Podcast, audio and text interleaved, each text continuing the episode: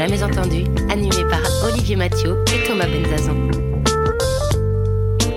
Parce que vous entendrez encore trop peu de voix féminines parmi les dirigeants du Next 40, nous avons voulu avec Olivier et Thomas féminiser à notre manière ce palmarès des champions de la tech en proposant à leurs dirigeants de mettre en lumière une femme entrepreneur qu'ils admirent. Bonjour, je suis Solène Etienne, cofondatrice de Feuille Blanche et je vous propose de découvrir les 6 stars du Next 40.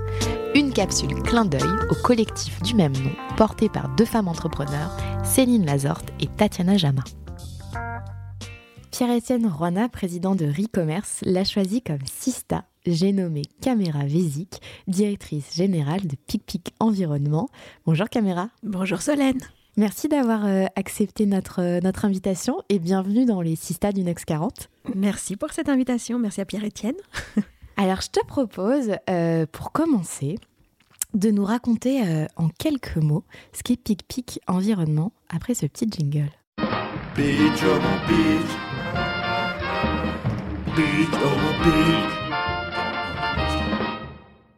Alors, PicPic Environnement, c'est une association d'intérêt général qui fête très bientôt là, ses 12 ans, le 8 mars, journée de la femme, comme par hasard, notre date anniversaire. Euh, C'était voulu ah oui, oui, on a attendu des mois pour pouvoir déposer les statuts le 8 mars pour que ce soit vraiment à cette date-là.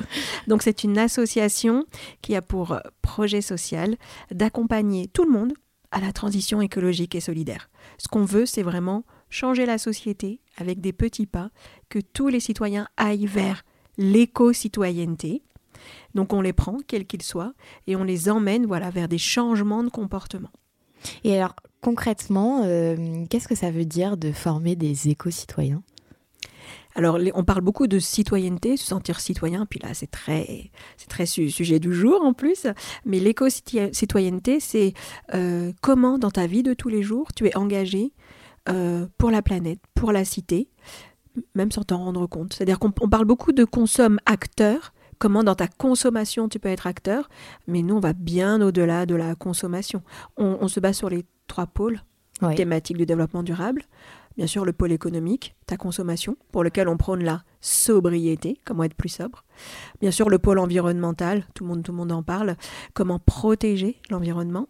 Mais on n'oublie pas le pôle social. Et c'est vraiment quelque chose qui nous tient à cœur chez PicPic, c'est l'inclusion. Et tu mesures l'impact alors on commence à se mettre dans la mesure d'impact parce que c'est vrai que dans le monde associatif, euh, euh, il y, a des choses qui sont plus, ou moins mesurées et comme là, nous, on tape large sur les trois sujets. Euh, on, met en place la, mesure d'impact. Pour l'instant, c'est la mesure d'impact plus classique sur le nombre de personnes suivies, mais là vraiment, on va voir sur le pour aller plus en, affiner plus sur justement à quel point tu as pu changer tes comportements. Est-ce que tu peux nous donner euh, deux, trois actions que vous avez mises en place ou des, campagnes que vous avez pu euh, euh, mettre en avant pour justement engager ces éco-citoyens? Par exemple, pour chacun de, ces pôles, on a des programmes bien définis. Sur le pôle environnemental, on a un programme qui s'appelle plus de verre en ville. On a constaté qu'il y a un vrai souci sur une perte de biodiversité en ville. Donc c'est un programme de renaturation de la ville. Et puis ça tombe bien parce que c'est bon pour le climat, c'est bon pour la santé, c'est bon pour plein de choses. Pour le moral aussi. Pour le moral, d'avoir des plantes euh, partout.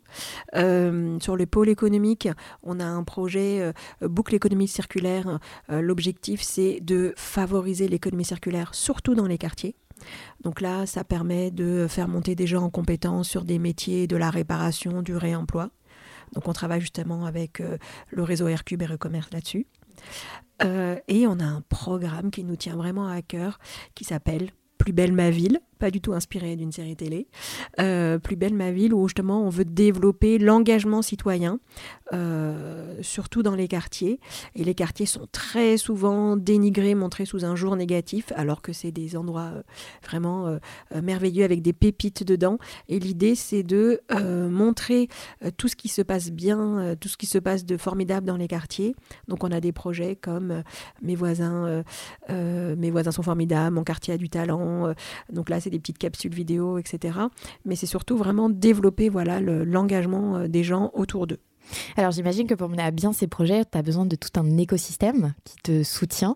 Euh, qui sont tes interlocuteurs pour euh, mener à bien ces projets? Alors déjà, pour mener à bien ces projets, j'ai une super équipe salariée. Ouais.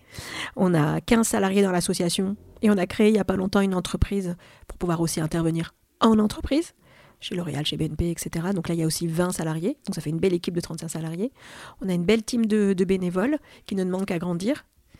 Euh, là, on développe pour avoir encore plus d'impact, encore plus, euh, être encore plus euh, d'utilité sociale, on développe plusieurs relais. Ouais. Donc on cherche des ambassadeurs des bénévoles euh, comme toi, Solène, qui pourraient être ambassadeurs de, de nos messages pour pouvoir essaimer encore plus. Et comme on nous sollicite maintenant partout en province et qu'on ne peut pas y aller, on aimerait créer des relais locaux, donc soit des associations qui existent et qui aimeraient faire un peu en plus de ce qu'elles font déjà, un peu ce qu'on fait, euh, soit des gens qui sont en reconversion ou, ou, qu'est-ce et qui aimeraient euh, prendre le, projet PicPic et le développer de, de leur côté. Et en tout cas, tu as raison, on s'appuie sur un réseau énorme d'acteurs existants de collectivités, d'entreprises, et on est dans plusieurs réseaux réseau de l'économie circulaire, réseau de la protection de l'environnement comme France Nature Environnement, euh, des réseaux de, de, l'action sociale. Donc voilà, on bosse ensemble, ensemble, c'est vraiment le mot de pic-pic, c'est ensemble. Et c'est pour ça qu'on s'appelle pic-pic. On est les petites abeilles, pic-pic, on adore la symbolique de l'abeille. Et c'est vraiment dire que tout seul, une abeille, c'est pas grand-chose, c'est très fragile, ça meurt très vite mais ensemble, c'est vraiment l'intelligence collective et on peut vraiment aller très loin. Alors tu as devancé ma question justement de pourquoi Pic Pic euh, et la genèse de ce projet finalement. Qu'est-ce qui a été le, déclic pour toi de te lancer dans cette aventure? Bah, Il y a eu la, rencontre de deux choses. Moi j'ai longtemps travaillé dans le. J'étais un peu. J'étais responsable commercial export dans une vie euh, précédente. J'ai fait ça pendant 15 ans, où là, mon empreinte environnementale, elle était. Ouh J'ai beaucoup voyagé en avion, j'ai beaucoup vendu. dans, le, dans le second œuvre bâtiment, j'ai beaucoup vendu du PVC. C'était un peu le début de, des années 95 de tous ces questionnements sur l'environnement et, mes différentes entreprises étaient beaucoup sollicitées. Euh, pourquoi le PVC Est-ce que est-ce que c'est pas bien? Est-ce que vous avez des alternatives et tout? Et c'est là que moi mon cheminement a commencé.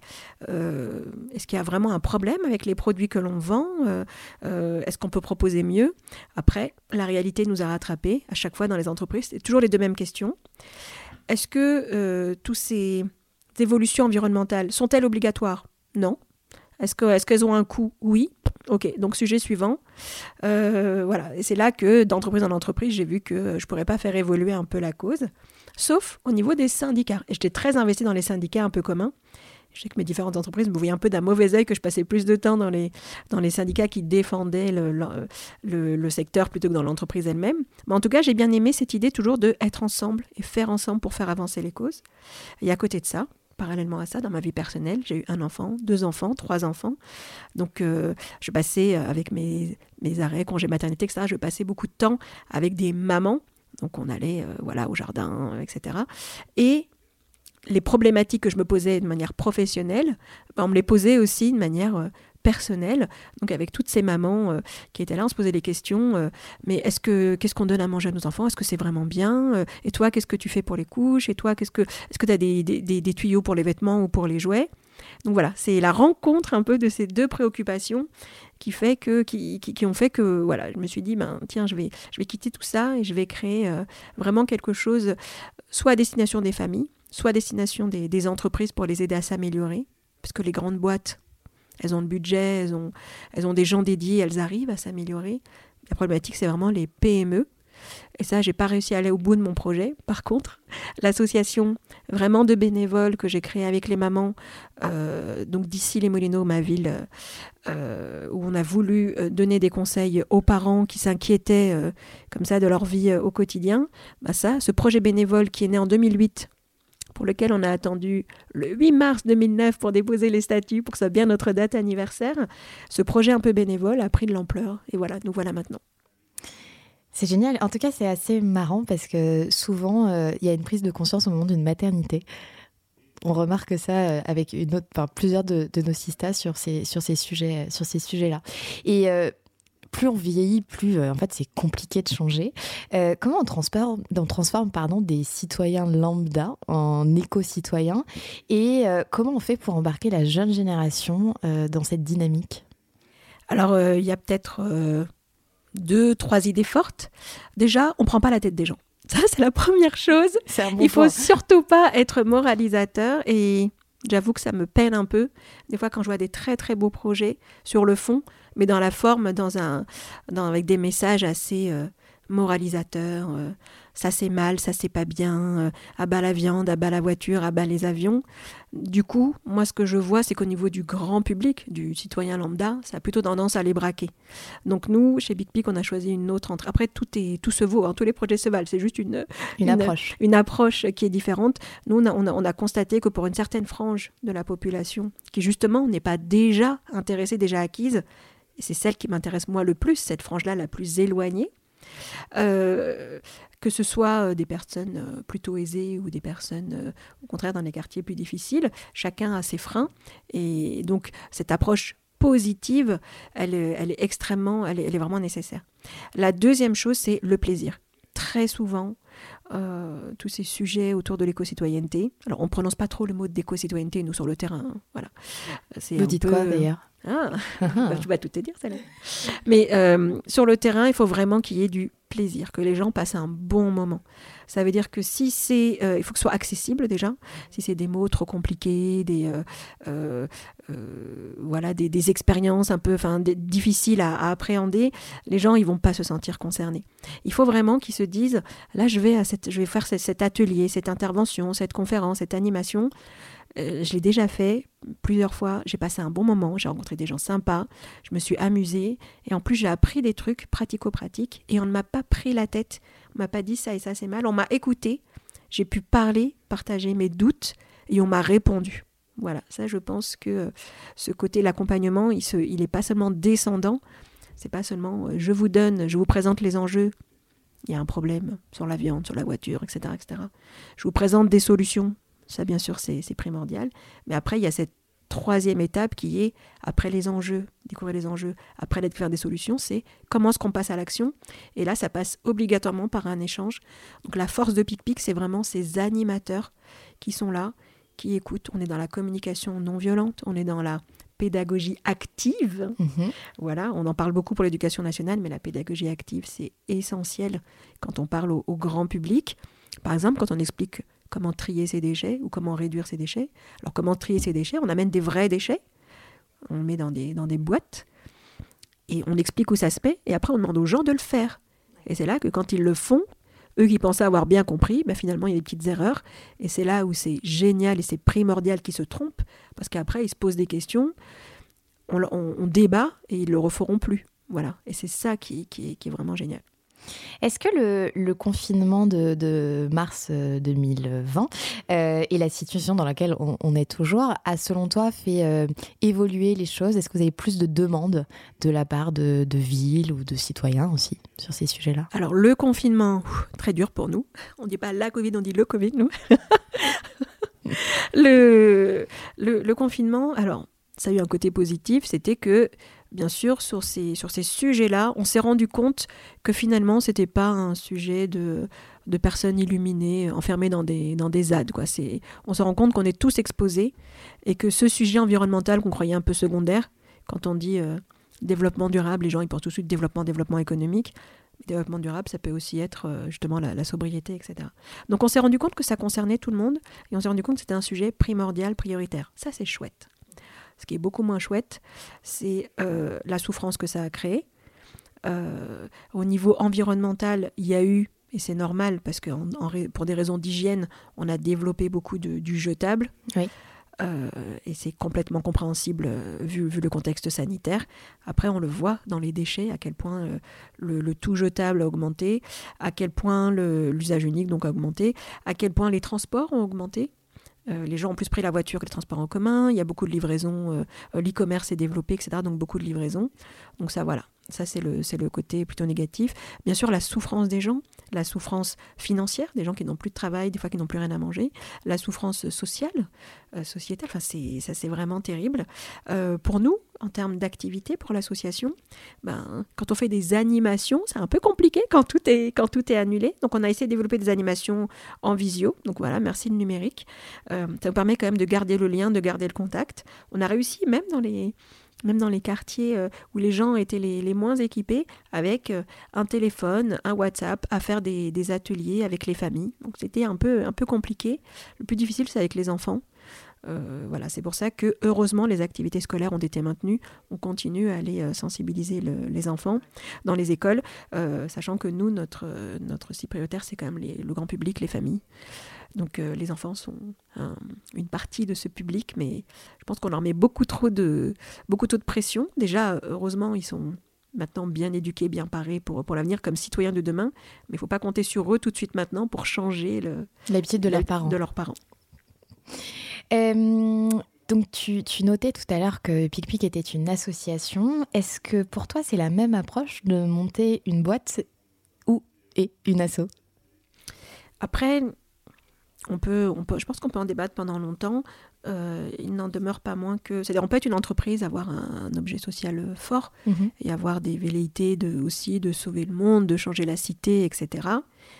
En attendant, euh, quand, on est, quand on est une entreprise, qu'on travaille quand même avec beaucoup d'entreprises, on ne va pas développer des projets s'il n'y a pas d'argent derrière, s'il n'y a pas un modèle économique. Même si ce modèle économique est vertueux, il sert un projet social, etc. Encore une fois. Alors que dans, le, dans, une, dans une association d'intérêt général, on, va faire des choses même s'il n'y a pas de financement derrière, tant que ça, tant que ça sert le projet social. Donc nous, la première question qu'on va se poser, c'est pas est-ce qu'il y a du budget, c'est euh, qui est-ce qui va, quel est le public qui est visé, euh, quel est l'objectif, euh, etc. Et ça, c'est vraiment primordial. Parce que c'est vrai qu'on se rend compte que souvent les sujets à impact sont portés plus par des associations. Oui. Je pense à Ticket for Change, Make Sense ou d'autres. et donc c'est vrai qu'on se dit mais une entreprise peut pas porter ce, ce sujet? Bah, elle pourrait, mais une entreprise, elle a, elle a besoin de, encore une fois, le côté monétaire est extrêmement important. Et euh, on lui dit, pouvez-vous euh, participer euh, gratuitement à cinq conférences? Pouvez-vous faire des interventions dans les quartiers, dans les écoles? S'il n'y a pas d'argent, je ne suis pas sûre qu'elle se, qu'elle se déplace je ne connais pas encore toutes les entreprises et ça se trouve, on me prouvera par A plus B qu'elles le font. Euh, mais en tout cas, le monde associatif répond, en tout cas l'association PicPic répond en général à un, mouvement qui s'appelle l'éducation populaire. Donc comment mettre les gens en situation d'empowerment, d'encapacitation, comment les mettre en capacité d'agir d'agir pour la cité, d'agir pour la planète, d'agir pour sa famille, etc. Et, euh, et voilà, ça c'est une motivation primordiale, cette idée de d'éducation populaire, d'emmener les gens, d'apprendre aux gens, de les emmener vers, vers plus de, de, citoyenneté. Et encore une fois, je ne veux pas mettre en, en concurrence associations et entreprises. On se retrouve tous comme acteurs de l'ESS, de l'économie sociale et solidaire. Une, entreprise peut très bien demander l'agrément ESUS et prouver que dans ses activités, elle va quand même favoriser le bien commun. Voilà, c'est pas le pas le sujet, mais une association, on se retrouvera quand même avec un modèle justement de bénévole pour beaucoup. la majorité des associations ne fonctionnent avec aucun salarié, mais juste avec des bénévoles. Nous, PicPic, on est dans un modèle un peu mixte, avec une équipe de, salariés euh, et, un développement justement des bénévoles et bientôt des ambassadeurs, des ambassadeurs PicPic. Mais euh, voilà, ça reste quand même dans un esprit différent. Alors, euh, Caméra, tu sais que dans chacun de nos épisodes, euh, celui qui t'a choisi comme Sista a toujours une question à te poser. Et justement, tu parles de cet écosystème, de ces entreprises de l'ESS. Je te laisse écouter sa question comment on peut être en fait plus fort euh, à plusieurs, puisqu'aujourd'hui on est énormément de petites initiatives et qui voulons euh, peser et, impacter en fait de, manière significative le, monde, et comment en fait elles pensent que effectivement en se fédérant, euh, on peut continuer ensemble en fait à, progresser à la fois en tant que dirigeant, mais aussi en tant qu'entreprise. Merci pour cette question. Alors moi je vois comme ça à chaud, j'aurais deux pistes de réponse. Euh, effectivement, les réseaux. Pour moi, les réseaux, c'est vraiment essentiel, je l'ai dit tout à l'heure. Euh, justement, en tant que petite abeille, on sait bien que c'est ensemble qu'on est plus fort avec l'intelligence collective. Je le vois là sur le, projet d'économie circulaire, où on veut développer justement toutes les initiatives du réemploi et de la réparation. Ben, on se met avec le réseau Aircube, où on retrouve quand même beaucoup de beaucoup d'entreprises. Est-ce que juste pour nos auditeurs, tu peux euh, nous expliquer ce qu'est le réseau Aircube alors c'est un réseau pour l'instant d'une centaine d'acteurs euh, autour du réemploi euh, de la réparation. Donc on trouvera aussi bien des gens qui vont euh, travailler sur des, smartphones, des objets nomades, que sur des, terres de chantier. que, enfin voilà, c'est vraiment très, très large. Comment réemployer Voilà, donc ça, ça on y tient. Et la deuxième partie de la réponse, au-delà des réseaux, et c'est quand même comme ça qu'on est plus fort dans les réseaux. On le voit avec la crise, les réseaux se sont regroupés, etc. Et pour moi, un deuxième sujet, c'est la communication. Euh, comme l'a dit Pierre-Etienne, on, fait tous des choses super, chacun de notre côté. Et des fois, on a du mal à les relier. Et là, il y a quelque chose, euh, je ne sais pas si vous en avez entendu parler, des, des ODD, les objectifs du développement durable. Donc c'est la première fois que tous les pays du monde se sont mis d'accord autour de la table euh, pour des objectifs communs. Donc il y a 17 objectifs communs pour un monde meilleur. Ça va de euh, une ville plus durable à l'égalité homme-femme, à éradiquer la pauvreté, etc. Donc ça, c'est assez extraordinaire que tout le monde soit mis d'accord. C'est une première. Et il y a un programme de 15 ans, de 2015 à 2030. Il y a déjà 5 ans qui sont passés, il reste 10 ans encore pour, pour changer le monde. Et euh, ce qui est extraordinaire avec ces ODD, c'est qu'on se rend compte que finalement, on partage des choses en commun et ça ne se voyait peut-être pas avant. Là, par exemple, il y en a qui parlent de, euh, de zéro déchet, il y en a qui parlent de, enfin, voilà, de plein de choses. On va peut-être se regarder un peu de travers. Et, si on arrive à tous mettre des ODD derrière nos actions, donc là, par exemple, ce serait l'ODD 12, consommation responsable, consommation et production responsable. Et si on faisait des, voilà, des réunions ou des, des projets autour de l'ODD 12, on verrait qu'autour de la table, on trouve plein d'acteurs auxquels on n'aurait pas pensé, et finalement, on se rend compte que euh, on travaille bien dans la, même, dans, dans, dans, la même optique. Voire faire des choses ensemble. Et on pourra faire des choses ensemble. Et cette idée de mettre en commun des, des, des euh, comment dire, d'avoir un vocabulaire en commun, ça semble un peu, un peu, un peu bête et un peu une évidence, mais c'est assez révolutionnaire en fait sur le terrain. Merci pour cette réponse. Euh, Caméras, quels sont les enjeux de PicPic aujourd'hui? Alors les enjeux de PicPic, euh, ça va être le, changement d'échelle. Encore une fois, on était une petite association de, mamans bénévoles, on s'est professionnalisé. Maintenant, on est 15 salariés dans l'association et 20 salariés dans l'entreprise. On se rend compte que c'est beaucoup et c'est rien du tout. C'est beaucoup à gérer au quotidien, bien sûr, mais c'est rien du tout pour, euh, pour vraiment avoir de l'impact en Ile-de-France, en France, voire plus. Plus loin. voire plus loin. Euh, donc c'est comment gérer ce changement d'échelle. Et c'est vrai que des fois, moi j'ai connu beaucoup de structures qui, qui, avaient, euh, qui avaient des bons résultats, qui avaient du succès et qui éclataient un peu en vol parce que euh, grandir c'est quand même beaucoup de frais, on part dans plein de directions, on a envie de faire plein de choses, on est beaucoup sollicité et des fois on se perd un peu en cours de route. Donc ça c'est un peu notre challenge, le changement d'échelle, sans pour autant perdre de vue notre objectif, notre projet social et l'idée d'emmener un maximum de citoyens. Et encore une fois, ceux qui nous intéressent le plus, ceux qui sont le plus fragiles, parce que ce sont aussi ceux qui sont le plus exposés. Donc comment être vraiment efficace, garder notre utilité sociale, notre impact, tout en changeant d'échelle. Donc euh, j'en ai un peu parlé, on va développer les relais locaux, les ambassadeurs, et en termes aussi, en termes de modèle économique, il faut qu'on trouve comme les entreprises, il faut qu'on trouve un modèle économique qui nous permette d'aller plus loin encore. Dans tes prises de parole, tu soulignes souvent le, rôle particulier et décisif des femmes dans le développement durable. Est-ce que tu peux nous en dire un mot? Alors, le, le, rôle des femmes dans le développement durable, il est euh, assez évident quand on parle d'autres continents, en Afrique, en Asie. Très souvent, Enfin, c'est comme une évidence. On voit Mohamed Younous avec le microcrédit. Voilà, il s'est vraiment appuyé sur les femmes.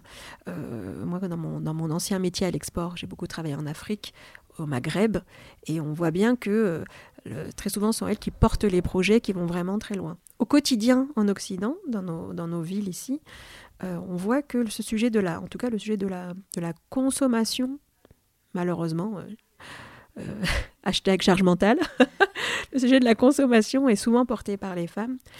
Dans les faits, les personnes qui viennent nous voir, nous, dans nos interventions, ce sont souvent des femmes, des jeunes femmes, des, femmes seniors, des, mères de famille, etc., qui se posent des questions. Sur leur achat, leur impact, et, en dehors de ce sujet de consommation. Et ça, tu l'expliques justement parce que c'est elle qui s'occupe de principalement de tous ces sujets. Alors, je ne suis pas sociologue, je m'y intéresse de, plus en plus. Euh, je m'intéresse de plus en plus à, ces sujets. Euh, mes réponses ne seront pas aussi étayées et aussi précises. Je constate que les femmes sont très engagées. Euh, je constate que très souvent ça passe pour les femmes. Pour autant, est-ce qu'on a envie que ça reste Est-ce qu'on a envie que, tous ces sujets-là, ces sujets de changement, restent cantonnés euh, voilà, aux femmes et que tout ça repose sur leurs épaules. Il faut que tout le monde s'y mette. Euh, voilà, donc c'est le sujet est touchy, le sujet est compliqué.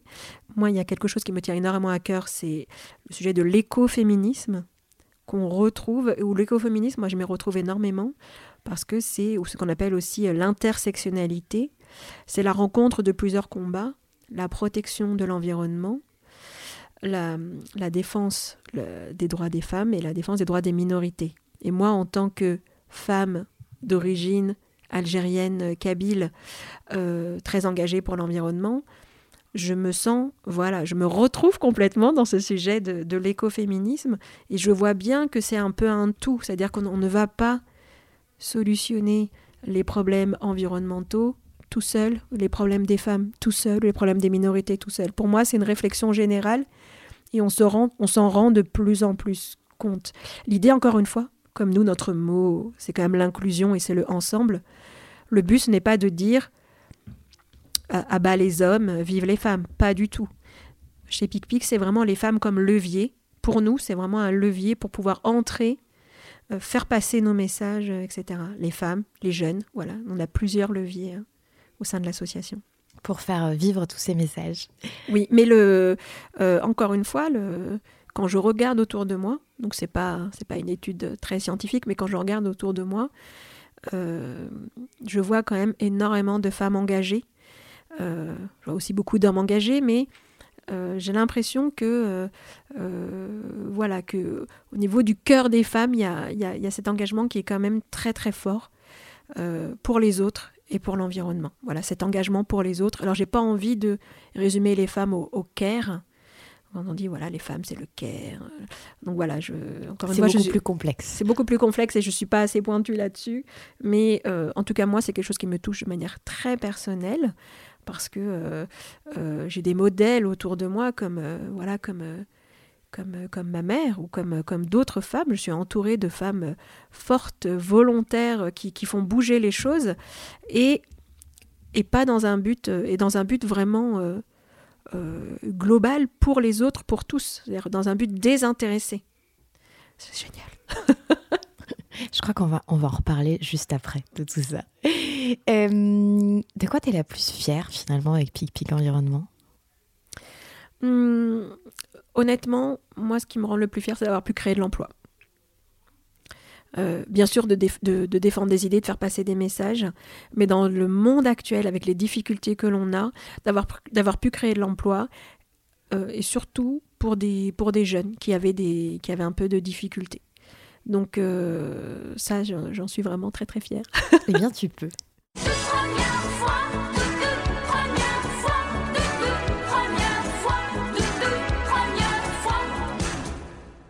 Caméra, c'est quoi ton premier gros coup de culot avec Pic Pic? Alors, Memories, Memories. Euh, donc, euh, comme je te disais, Solène, l'association était vraiment une association de, bénévoles. On faisait des choses ensemble, on se faisait plaisir. On allait euh, avec les mamans et les familles, on allait, on faisait des sorties au parc on allait euh, visiter les ruches. Donc il y avait des ruches à Essimouino avec une apicultrice au parc de l'île Saint-Germain. Voilà, on faisait des choses de manière bénévole, on s'échangeait des recettes, on échafaudait des projets, c'était génial. On était de plus en plus sollicités, pouvez-vous venir, pouvez-vous faire ci, pouvez-vous faire ça? Et on s'est dit, ben, tiens, on va se lancer, euh, puisqu'on nous le demande, on va faire des, des animations en scolaire. Et là, panique. euh, donc voilà, avec beaucoup de, beaucoup de culot, j'ai dit, mais bien sûr, on peut faire une animation scolaire, euh, on viendra euh, dès lundi. On était quel jour quand tu as dit ça? On était vendredi. et, là, c'est euh, donc le gros stress du week-end. Comment on fait une animation scolaire? Voilà, le monde du scolaire, on connaissait pas du tout. Euh, c'était la première fois qu'on nous sollicitait de manière un peu professionnelle. Alors, il n'y a pas de rémunération ni rien, c'était bénévole, mais c'était quand même une. voilà, ce que votre association, au-delà de votre entre-soi, de vos trucs que vous faites entre femmes, est-ce que vous pouvez venir nous présenter, pas autour d'une réunion, d'une question de débat, mais vraiment animer une animation scolaire de bout en bout alors maintenant que ça fait 12 ans qu'on le fait, on en rigole parce que maintenant on les fait les yeux fermés, mais quand c'est la première fois et qu'on se dit, mais euh, pourtant euh, j'ai des enfants, hein, euh, j'ai été à l'école, etc. Mais moi, ma formation, c'est le commerce international. Donc aller parler à des enfants, leur faire passer...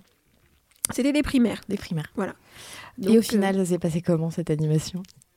Ben, beaucoup, de, beaucoup de stress avant, beaucoup d'adrénaline pendant, et après on s'est dit, bon bah finalement, euh, ça va, c'était ça. Mais vraiment, euh, je veux dire, peut-être que d'autres personnes qui auraient été un peu moins, euh, un peu moins foudingues auraient pris le temps de préparer, de se former, d'essayer, de faire du compagnonnage, d'aller voir comment ça se faisait ailleurs et pas de dire bah oui ok on y va. Mais finalement est-ce que c'est pas ça aussi un trait de personnalité de d'entrepreneur, euh, euh, que ce soit en association ou en entreprise d'ailleurs, ce côté euh, On y va. On y va. Tant pis allez on s'en fout on y va. Mais attention vous allez vous casser la gueule, c'est pas grave on y va. Est-ce que tu te souviens la première fois où tu as entendu euh, l'un de tes garçons euh, expliquer ce qu'était pic-pic à un copain ou à quelqu'un d'autre? Oui, parce que euh, ça m'a choqué. Ah ouais? Parce que je leur en parle depuis tellement longtemps, vu que depuis qu'ils sont nés, voilà, je, je mène ce projet. Et j'avais vraiment l'impression de les saouler. Je pense que je les saoule au quotidien. Euh, je leur parle pas de, pic-pic, mais je les dis pas euh, pic-pic, on fait ci, mais je leur dis à la maison, fais pas ci, jette pas ça, nanana. Voilà, autant je suis euh, non moralisatrice et gentille à l'extérieur, autant en tant que mère, je pense que je suis assez chiante. Et, je pense que ça. Moi, je voyais, je pensais pas du tout que c'était un sujet qui les intéressait. Mais quand j'ai entendu la première fois mes garçons en parler, je ne sais plus, alors je j'ai plus le contexte en tête, mais j'étais assez épatée. Je me dis, ah bon, mais il a quand même compris ce que je faisais dans l'association, au-delà de mes injonctions du quotidien, etc. Ah, il a quand même compris. Donc je me dis, les enfants, ils captent tout, quoi. Ils captent des bribes et, et donc voilà. Et puis je me, et en plus, il, il, en parlait avec une certaine fierté. Je me suis dit, waouh. Ça t'a donné envie d'aller encore plus loin, du coup. Euh, ça m'a donné envie de frimer auprès d'eux, mais. ah ouais, ça te plaît ce que je fais? Ok. si, est-ce qu'il y a un conseil qu'on t'a donné et que tu n'as jamais suivi? Ouais, je sais pas s'il faut le dire. On peut pas dire que je sois la personne. Je suis une personne assez ronde dans tous les sens du terme. Je suis pas une personne très carrée. Et je sais que normalement, que tu sois commercial ou que tu fasses n'importe quel projet, il faut se préparer. C'est un peu ce dont je parlais tout à l'heure. Et euh, on m'a toujours dit dans les projets de, dans, la, dans le montage de PicPic ou dans le développement de PicPic, il faut faire des études de marché, il faut faire des budgets, gna gna gna gna gna gna. Oh, ça m'a saoulé. Donc j'y allais un petit, voilà, c'est le, c'est le genre de document un peu essentiel que j'ai du mal à faire. Et, pourtant, je sais que c'est un incontournable du, du projet, mais pour moi, le, le plus important, c'est quand même l'objectif. c'est quoi l'objectif et, les publics? Enfin voilà, moi je préfère rencontrer des gens, parler des projets, réfléchir ensemble, voir ce qui leur plairait, et après on peut le traduire. Mais, mais vraiment, à chaque fois que, que j'ai eu droit à des accompagnements, et on a la chance d'être quand même pas mal accompagné en Ile-de-France, c'était toujours bon, on va faire un plan comptable. On Ouais, mais bon. C'est nécessaire, mais il faut aussi euh, avoir une connaissance terrain. Oui, moi j'ai l'impression que ça, vient un peu en 52e position. Quoi. Dans ta tout doux. le meilleur conseil qu'on t'a donné euh, Le meilleur conseil, je reviens encore une fois au mot ensemble, euh, la fille un peu monomaniaque, c'est de bien s'entourer. C'est-à-dire quand tu es tout seul, tu as toujours, toujours l'impression d'avoir les meilleures idées, d'avoir tout compris et tout. C'est mon projet, c'est mon idée, gna gna gna. Et, et en fait, tu t'entoures de gens euh, qui sont peut-être pas d'accord avec toi, et c'est pas mal qu'il y ait des gens qui soient pas d'accord avec toi, qui te challenge et qui te remettent en cause. Alors, c'est pas du tout agréable, hein, c'est très désagréable, mais c'est vraiment le meilleur conseil, je trouve. Et au final, les gens qui t'entourent, ils veulent quand même ton bien. Donc, euh, tu, tu le vois pas comme ça tout le temps, mais être, euh, entouré de gens qui sont pas obligatoirement d'accord avec toi, voilà, mais qui veulent t'aider à faire avancer ton projet. Allez, relaxez-vous. Et maintenant, On parle de vous T'es prête à te relaxer? Euh, Caméra, je te propose du coup maintenant de, plus découvrir euh, qui est cette femme qui se cache derrière, euh, derrière Pic Pic et toutes ses actions. si on se plonge dans ton enfance, c'était quoi les premiers signes révélateurs de l'éco-citoyenne que tu es aujourd'hui? Alors, rewind. Bah, j'ai quand même 48 ans. Hein. C'est il y a longtemps, hein. je suis une vieille maintenant. Bref, euh, euh, la, petite enfance n'a pas été simple. Euh, moi, je suis née en Algérie, je suis née en France quand j'avais deux ans, donc c'était quand même un, déracinement. Hein. Je suis arrivée en maternelle, je parlais pas le français. je me faisais engueuler, taper, c'était dur vraiment à l'époque.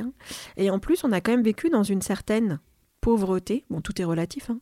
mais voilà. Euh, de mes parents, il n'y avait que mon père qui travaillait, ouvrier du bâtiment, et on était huit enfants. Euh, Grande famille. Deux garçons, six filles, voilà, huit enfants, pour un seul salaire qui n'était pas extraordinaire. Donc c'est, ça n'a pas été simple. Et du coup, moi, ce que j'ai vu, c'est euh, des parents qui étaient vraiment dans une grande sobriété, donc dans, toujours dans beaucoup de plaisir, enfin voilà, on faisait beaucoup de choses ensemble, ensemble, ensemble, ensemble, voilà. Euh, et on s'éclatait ensemble, surtout entre frangines, je tiens à le dire, hein. entre filles. Euh, et, et, ce que j'ai vu, c'était une manière d'être qui était justement dans la préservation et dans la sobriété. Mmh. On retrouve vraiment toute la stratégie de Pic-Pic, était déjà là. Hein. Euh, bah, la, préservation, on vient d'un village en Kabylie où c'est vraiment euh, hyper, hyper roots, quoi, hyper nature. Euh. tu veux de l'eau, ben, tu prends ta jarre, tu vas à la fontaine, tu vas chercher de l'eau. Tu veux prendre ta douche, ben, tu fais plusieurs allers-retours et tu chauffes l'eau à la marmite. Voilà. Ça, c'était encore comme ça il n'y a pas longtemps. Euh, on est entouré de nature. Enfin, voilà, il y avait, jusqu'à récemment, il y avait assez peu de sacs plastiques, il y avait assez peu de, choses comme ça. donc, pour eux, cette idée de préserver la nature, enfin de ne pas polluer, ça semble d'une telle évidence.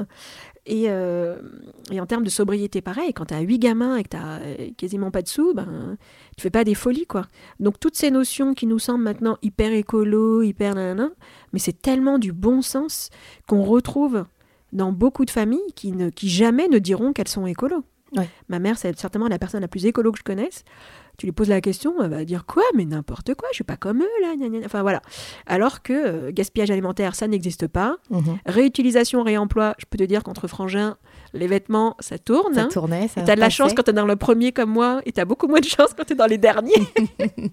voilà, donc euh, euh, Pareil, la voiture, une voiture pour, euh, pour 10 personnes, euh, donc euh, non, quoi, c'est plutôt transport en commun, on marche et tout. Donc voilà, c'est pour dire que c'est pour moi, les premières graines, elles, elles viennent de. Elles reviennent à ce retour aux sources aussi et, et, à ton enfance finalement.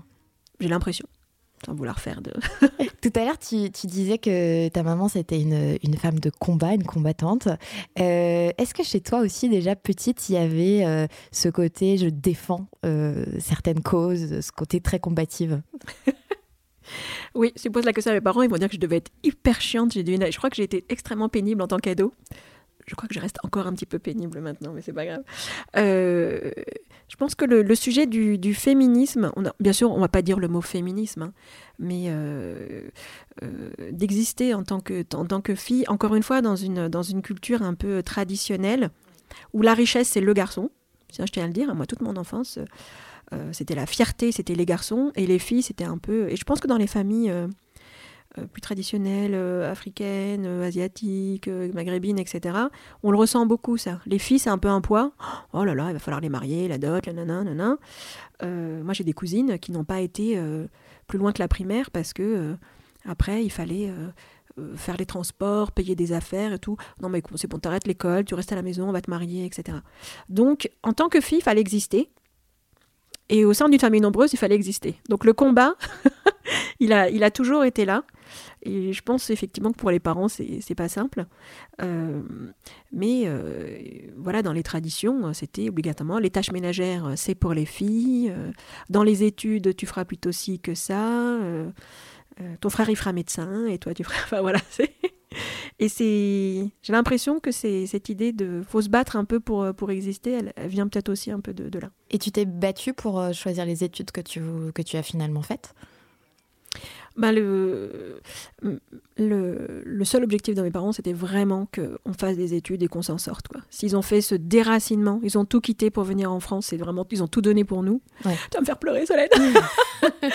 euh, c'était, voilà, leur objectif, c'était qu'on réussisse coûte que coûte. Donc c'était les études, les études, les études. Euh, et le dévouement finalement de ta maman. Voilà, mais c'est pour dire que euh, le, euh, ils n'ont pas parlé religion, ils n'ont pas parlé langue maternelle. Enfin, mm. vraiment, ils ont tout. Voilà, ils ont ils sont coupés de tout pour qu'on puisse. Ils ont plutôt bien réussi parce que tous leurs enfants ont fait des grandes études, ont bien réussi, etc. Mais c'est un sacrifice de, de, tout le temps, quoi. Oui, sacrifice d'une vie pour pour pour ces enfants. Et nous, on se plaint, c'est extraordinaire. on n'avait pas assez de jouets quand on était petit. On faisait pas assez de vacances. Qu'est-ce qui a forgé euh, la femme que tu es devenue? Est-ce qu'il y a des rencontres? Est-ce qu'il euh, y a des mantras? Est-ce qu'il y a euh, des livres? Je ne sais pas, des choses qui ont fait, qui, qui font que tu es ce que tu es aujourd'hui? Alors, la chance que j'ai eue, encore une fois, c'est de faire des études de commerce international et d'être, de travailler à l'export, d'être responsable l'export. Donc, la chance que j'ai eue, c'est de, vraiment de voyager et de voir, de sortir de, mon cocon et de voir comment ça se passait ailleurs. Et quand on voit comment ça se passe dans les pays d'Europe, donc j'ai été beaucoup euh, avec des maisons mères euh, en Allemagne, en Angleterre, etc. Donc j'ai vu le, business, comment il se faisait ailleurs. Quand on voit les familles, les familles en, euh, le business, comment il se fait en Afrique, le business, comment il se fait en Europe, comparer les familles, euh, voir. Euh, j'ai été accueillie dans des familles euh, un peu aux quatre coins, aux quatre coins du monde. pour moi, c'était extraordinairement riche, quoi, de, voir comment, comment ça se passait. Ça m'a beaucoup inspiré. On sort un peu de notre entre-soi francilien, parisien, où on se plaint. On dit, oh, Paris est sale. Oh, Paris est... Mais tu plaisantes ou quoi? Oh, les transports à Paris, c'est pourri. Mais tu rêves? va voir ailleurs comment c'est. Enfin voilà, ça pour moi, je trouve ça extraordinaire. Et sinon, c'est vraiment des rencontres, encore une fois, de, de femmes. Euh, au sein du euh, quand j'étais en entreprise et surtout là depuis que depuis 2008 avec euh, toutes ces mamans on est vraiment une équipe de mamans extraordinaires Anne Farida etc enfin c'est des, des, femmes vraiment fortes qui alors, ce ne sont pas des femmes qu'on va voir à la télé, il y a des reportages dessus. Enfin, voilà, elles sont fortes dans leur quotidien, elles se sont battues et voilà. C'est des rôles modèles du quotidien. Extrêmement euh, inspirantes et c'est vraiment le message de Pic Pic, c'est l'extraordinaire est dans l'ordinaire. Voilà, nous, on n'a pas des stars autour de nous. On a euh, des pépites autour de nous, mais c'est des gens du, du, commun, quoi. Et on sent que c'est ça aussi qui te motive. Oui. euh, tes plus grands moments de folie? Tu les décrirais comment? Ce serait quoi? Oh là, question dure. On peut, on peut, pas tout dire en plus. Mais si, on peut tout dire. Euh, Ça reste presque entre nous. euh... Voilà, des moments de folie.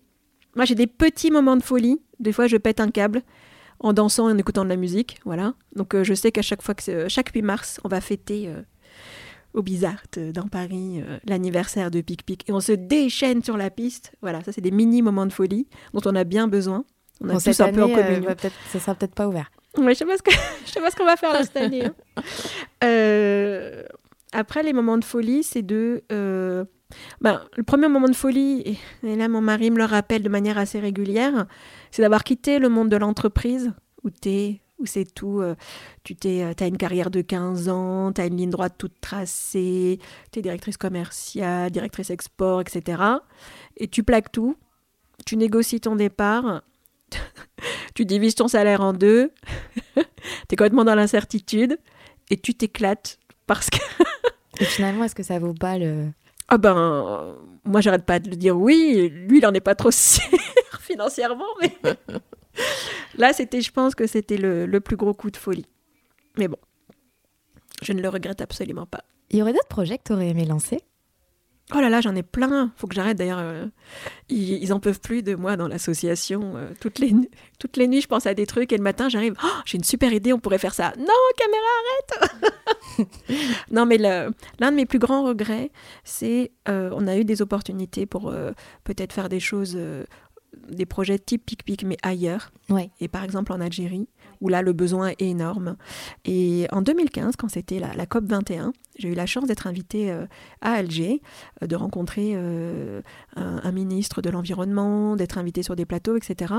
Et j'ai senti qu'il y avait beaucoup d'envie, beaucoup de, mais j'ai pas réussi à aller au bout. Déjà de par mes petites épaules, j'ai pas réussi à aller au bout. Et en plus, j'ai l'impression que le pays était pas mûr, qu'il y avait vraiment beaucoup de soucis. Il y a énormément de projets là-bas, c'est incroyable. Il y a plein de petites assauts de terrain qui font plein de choses. Mais il y a énormément de freins pour le développement économique. Euh, il y a... on va pas rentrer dans la politique, mais c'est un peu compliqué. Et ça, c'est l'un de mes regrets. Mais t'aimerais bien réessayer? Ouais. Si quelqu'un m'écoute. Alors, si tu devais lancer un appel, tu dis Allez, toute la diaspora algérienne, euh, on s'unit euh, et on fait des choses. Enfin, diaspora algérienne, pareil pour tous les pays. Hein. mais c'est vrai qu'il y a tellement de cultures et de communautés différentes en France et qu'elles euh, elles sont souvent assez investies ici et peut-être qu'elles ont envie de faire des choses aussi chez elles dans leur pays, si le pays en a besoin, comme l'Algérie en aurait besoin. Donc voilà, ça, ça me plairait beaucoup. Pierre-Étienne, dans son podcast 40 nuances de Next, il nous a parlé de sa grande passion pour la permaculture. Euh, c'est quoi la grande passion de Caméra? Moi, j'ai une passion pour les abeilles parce que je suis aussi apicultrice. Ah, génial J'ai des ruches. Donc, tu produis ton miel? Oui, on a à peu près 150-200 kilos de miel euh, par an. Là, j'ai 10 petites ruches euh, à, Issy-les-Moulineaux. Vraiment du miel hyper local. Donc, et on ne le vend pas, évidemment, ça c'est pipique, tu vois, on ne vend pas, on le donne. on le donne euh, à nos, bénévoles, euh, à nos partenaires. Et euh, là, mon regret, c'est de ne pas pouvoir plus monter en compétence sur l'apiculture. Donc là, je fais appel à une super copine, Marie-Odile Angèle, qui, qui s'en occupe avec, avec brio. et là, j'ai pas le temps. Voilà, j'ai pas le temps de vivre, j'ai pas le temps de rien. heureusement qu'elle est là pour s'en occuper. Donc ça, c'est un peu mon regret de ne pas être plus sur, sur l'apiculture. Mais ce côté faire soi-même, mettre les mains dans les ruches, mettre les mains dans la terre, comme Pierre-Étienne, euh, mettre les mains dans la cuisine, mettre les mains dans la couture, ça c'est quelque chose que je conseille à tout le monde, le faire soi-même, euh, c'est génial. C'est ce qui te ressource aussi? Oui, après, le, ce, qui, ce, qui, est pas mal dans l'apiculture, c'est que tu es tout seul, quoi. quand tu es toujours, toujours, toujours, toujours ensemble. C'est comme quand tu es dans une famille nombreuse, tu demandes qu'un truc, c'est d'être tout seul, des fois, des fois. Donc là, c'est le petit bain de nature euh, voilà, dans le calme. Et après, tu retournes dans le temps. En, en méditant en même temps. Je vais pas le mettre un mot comme la méditation. Tu laisses juste ton esprit vagabonder. Ouais. Il te faut attention de ne pas te faire piquer, bien sûr.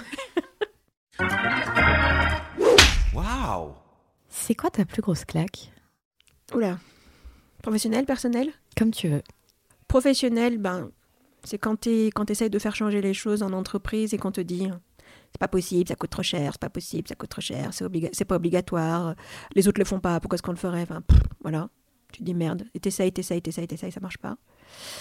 Et ma, claque à titre euh, très personnel, c'est. Euh, encore une fois, je vais faire attention à ce que je dis, je vais pas braquer des gens, mais. Euh, je reviens un peu à mon sujet d'intersectionnalité et de, et de, place des femmes et des minorités.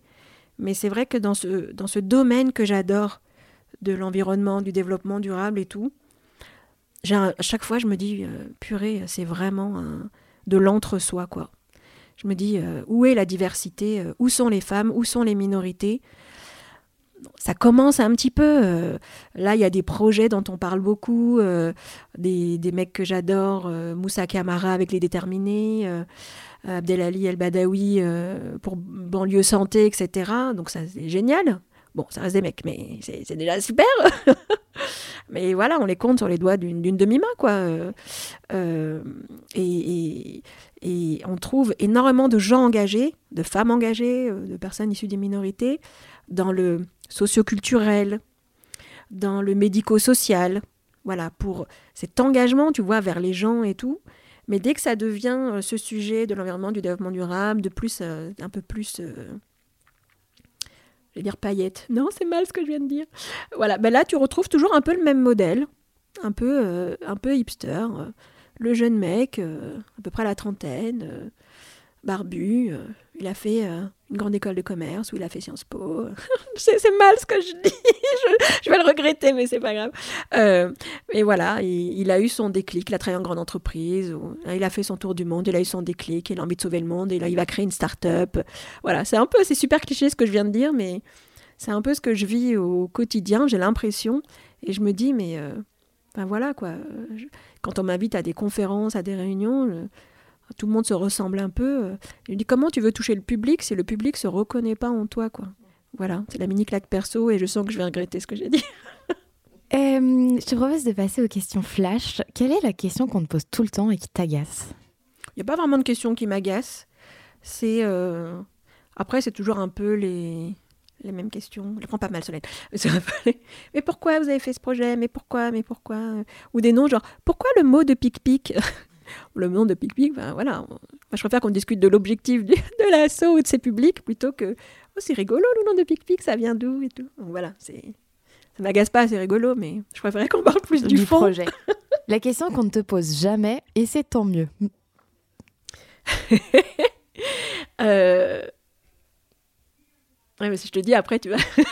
non, je ne la poserai pas, je la poserai pas. Mais si, je peux la Mais la, question qu'on me pose jamais, c'est marrant. On me demande jamais si j'en ai marre. si j'en ai pas ras-le-bol. Si je suis pas. Euh, parce qu'après, je suis obligée de dire que des fois, j'en ai marre. Et des fois, j'en ai ras-le-bol. Donc, heureusement qu'on me la pose pas finalement. mais... Et tu veux y répondre ou pas? Moi, Je peux dire en deux mots, mais est-ce que, oui, des fois j'en ai marre. J'en ai marre de, de, me battre, de porter à bout de bras et de se dire qu'il il n'y a plus de subventions, il n'y a plus d'aide publique, enfin, y a, on se fout un peu de notre gueule, quoi. Bon. Euh, j'en ai marre de ne pas voir de femmes, j'en ai marre de ne pas voir de minorités, euh, euh, j'en ai marre de voir. Enfin voilà, des fois j'en ai marre. Mais comme je veux rester positive, hop, je raccroche le sourire et je, je m'y remets. Et tu repars au Et je repars, voilà. Mais voilà, des fois j'en ai marre. Mais toi, c'est un peu comme aller euh, s'occuper des abeilles, aller débrancher un peu ou aller euh, s'exciter sur une piste de danse. Euh, enfin voilà, c'est tu souffles et tu y retournes. Tu y retournes. Mais des fois, des fois, ah, voilà. et la question que tu aimerais qu'on te pose et du coup qu'on va te poser. La, question que j'aimerais qu'on me pose et qu'on me pose pas souvent, mais après tu vas dire que je radote, c'est comment est-ce qu'on pourrait faire pour que euh, les, les personnes qui agissent pour le développement durable ressemblent au public exposé aux problématiques du développement durable? C'est-à-dire tu as des publics qui sont plutôt fragiles et plus exposés aux problématiques de bâtiments pourris, de voitures pourries, de malbouffe, de ci, de ça. Et pourquoi ces personnes-là on ne les retrouve pas dans les apporteurs de solutions? Les apporteurs de solutions, ou des fois les donneurs de leçons, c'est pas tout à fait les, publics euh, qu'on retrouve qui sont les plus exposés. Ces publics-là, ils, ont des solutions entre eux, ils font des trucs, mais on n'entend pas très souvent parler d'eux. Et on ne pose pas souvent cette question de comment faire ou voilà, ça, ça me. Et ce serait quoi ta réponse du coup? Oh là là euh, Déjà que qu'on s'en rende compte, parce que euh, c'est comme quand on parle de la, place des femmes dans le... Là maintenant on sait que euh, les femmes, elles, elles, vont avoir moins d'opportunités professionnelles, elles vont gagner 20% de moins. On le sait, il y a des chiffres, il y a des études, on en parle. Voilà, c'est comme les MeToo et tout. Au début, quand, quand on n'entend pas parler, tu sais même pas que le sujet existe. Et puis soudain, ah ouais d'accord, ok. C'est le coup de projecteur qui manque. Voilà, et je pense que, et c'est pour ça que j'aime beaucoup le travail là de, Fatima Wassak, euh, euh, qui est pas mal mise en lumière en ce moment. Et voilà, j'aime beaucoup tout ce qu'elle dit. Et, c'est vrai que, euh, voilà, sur les, les, mamans des quartiers et l'engagement qu'il y a dans les quartiers qui passe des fois un peu inaperçu. Et des fois même qu'on qu'on interroge. Elle le dit très bien. Elle, quand elle se bat pour justement limiter la viande, qui est un combat écologique très, très commun, quoi, euh, dont on entend tout le temps parler, et eh ben, venant de la part d'une maman de quartier, c'est alors c'est pour une raison religieuse c'est? On prête tout de suite des intentions. Ben voilà, mm. c'est assez extraordinaire. Moi, ça me choque. Hein. Voilà. Donc. Euh, Donc mettre plus la lumière sur aussi ces, ces acteurs euh, de, du quotidien, ces gens ordinaires, comme tu disais, et aller chercher l'extraordinaire dans l'ordinaire. Exactement. on arrive vers la fin de cette émission. Tu avais donc été choisi comme Sista par euh, Pierre-Étienne de Recommerce. Si toi, à ton tour, tu devais choisir une Sista, une femme entrepreneur sur qui tu veux mettre un coup de projecteur, ce fameux coup de lumière dont on vient, dont on vient de parler, tu choisirais qui? Et pourquoi Tricky question. C'est dur Il y a tellement de femmes extraordinaires. Euh, moi, j'en vois tous les jours hein, des nanas euh, dans l'associatif ou, femmes entrepreneurs qui font des choses extraordinaires. Euh, Darani de GSM Master, Amina Bouri, Laure Valentin. voilà, il y, a tellement de femmes extraordinaires. Bah, si je devais en choisir une, du coup, je choisirais une, une femme qui, justement, est plutôt dans l'ombre. C'est-à-dire que les femmes que j'ai citées, elles sont engagées en politique, elles sont femmes entrepreneurs, on les voit peut-être dans les médias, etc. Et encore une fois, si, si, je veux vraiment être alignée, si je veux être congruente, euh, pour moi, s'il y a une femme à mettre en, valeur, je citerai une jeune femme qui est à Nanterre, qui s'appelle Sok Ying, et son nom de famille c'est Chan. Voilà, Sok Ying. Et Sok Ying, elle, euh, c'est une femme, moi, que je trouve extraordinaire, parce que elle est, toute seule. Elle est investie dans plein, plein de projets, dans plein, plein d'associations. On la trouve dans les projets de, jardin à la fac de Nanterre. Euh, on les trouve dans la, retrouve dans les projets euh, euh, avec Solidarité sur des balades urbaines dans Paris. Enfin voilà, elle s'engage en plein de trucs. elle, elle fait, elle fait vraiment sur le terrain. Alors, c'est les petits pas de fourmi d'une femme seule. Hein. Enfin, je veux dire, elle va pas. Euh, voilà. Euh, mais elle fait, là, par exemple, pendant la, pendant la pandémie, elle a euh, cousu des masques. Toute seule, chez elle, avec sa, petite machine et tout. Beaucoup de gens ont vendu les masques. Elle en a vendu quelques-uns. Et en a surtout fait beaucoup gratuitement. voilà, donc je sais que c'est quelqu'un qui a, qui a, du mal à, à, joindre les deux bouts, donc financièrement c'est compliqué pour elle, mais c'est une jeune femme tellement investie. En plus, elle vient d'accoucher là d'une petite fille. J'ai trop contente ah, pour elle. Félicitations, Sakine. Euh, mais voilà, pour moi, elle représente tout à fait ces femmes extraordinaires qui sont complètement ordinaires et dont on n'entend jamais parler. Et il faudrait qu'on leur mette plus souvent des coups de projecteur dessus quand même, parce que euh, elles font sur le terrain. C'est pas que elles font pas que des conférences, diffuser des idées, blablabla, blablater, etc. Elles, euh, elles, agissent et elles font changer les choses. Ça veut dire que si on parle d'essaimage ou de contamination positive, on peut dire ça, euh, ce King, elle a, elle a, elle a, elle a convaincu des milliers de, de gens et des gens euh, voilà, de milieux complètement différents, des jeunes, des plus vieux, des riches, des plus pauvres. C'est typiquement la petite abeille, euh, un peu comme l'abeille pic-pic, c'est typiquement la petite abeille qui, euh, qui s'agite dans son champ à elle. Donc son champ à elle, il est plutôt ouest francilien, là, mais elle, est à fond. Et je, la, et je lui tire mon chapeau, elle est extraordinaire. Bah, merci Caméra pour euh, la mise en lumière de tous ces femmes euh, ordinaires, extraordinaires, plutôt extraordinaires et ordinaires. Euh, merci pour ta générosité pour, dans cet entretien et longue vie à Pic Pic. Ah, trop chou. Merci beaucoup Solène. À bientôt. On y croit. 40 nuances de Next. Le Next 40, comme vous ne l'avez jamais entendu, animé par Olivier Mathieu et Thomas Benzazon. Parce que vous entendrez encore trop peu de voix féminines parmi les dirigeants du Next 40, nous avons voulu avec Olivier et Thomas féminiser à notre manière ce palmarès des champions de la tech en proposant à leurs dirigeants de mettre en lumière une femme entrepreneur qu'ils admirent. Bonjour, je suis Solène Etienne, cofondatrice de Feuille Blanche et je vous propose de découvrir les Sista du Next 40. Une capsule clin d'œil au collectif du même nom porté par deux femmes entrepreneurs, Céline Lazorte et Tatiana Jama.